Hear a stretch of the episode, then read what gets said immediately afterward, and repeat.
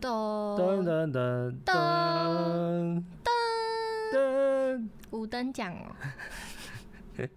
大家好，我们是稀饭要加盐，大家可以追踪我们哦，不喜欢的话再退订，不行啊，没有退订这回事啊，开玩笑的啦，不要退订哦，拜托拜托。拜托追踪我们喽。今天我们要来分享的故事是一位北部的朋友叫做不想洗头，酸哈酸的是多不想洗头啊？我猜他头发可能很长，要吹头发吹很久。夏天呢、还是洗一下吧。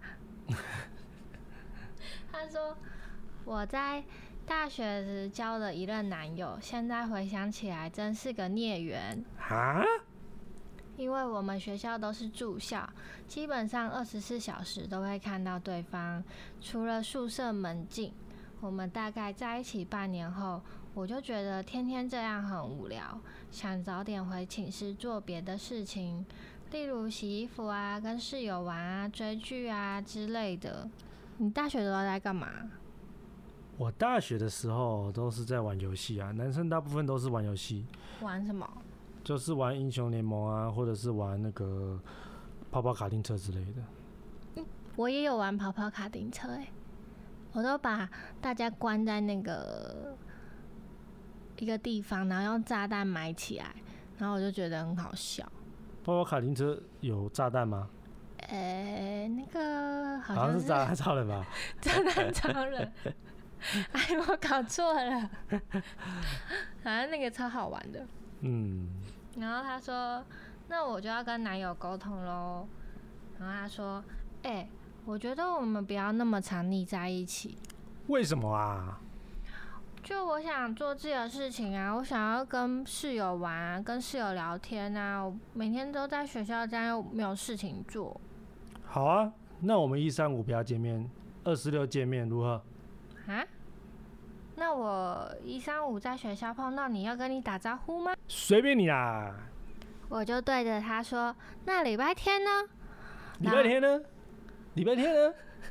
然后我就看着他很生气的转头走人了。然后他问说：“有人知道礼拜天到底要不要见面吗？”礼拜天呢？礼拜天呢？知道的人可以在下面留言跟我们说哦。然后他说，他还有欠我钱不还的故事，改天再跟你们分享。礼拜天呢？礼拜天。够了。第二个故事是一位叫做小花的网友分享的，最近跟男友参加了一场婚礼，遇到了成双成对的人，大家不免俗还是会亏个几句，哪时候结婚啊？下次换你们啊之类的话。对啊，这跟过年一样，一个月薪水多少？隔壁老王老婆又怀了第二胎，什么时候换你们啊？说的好像马上就可以蹦出来一样耶。不是每个人都跟隔壁老王老婆一样厉害好吗？男友当下笑笑的表示，目前还没有这个打算。今天睡前我主动提了这个话题，男友很认真的回答，结果男友讲了让我很难过的话。他表示我们两个不适合婚姻，也压根不可能结婚。我说你现在就把话说死，那为什么我们还要交往到现在？为了什么？为了什么？他说因为他喜欢我，我又说那万一我们走到很后面，你也该结婚了，那我们不就要分手了吗？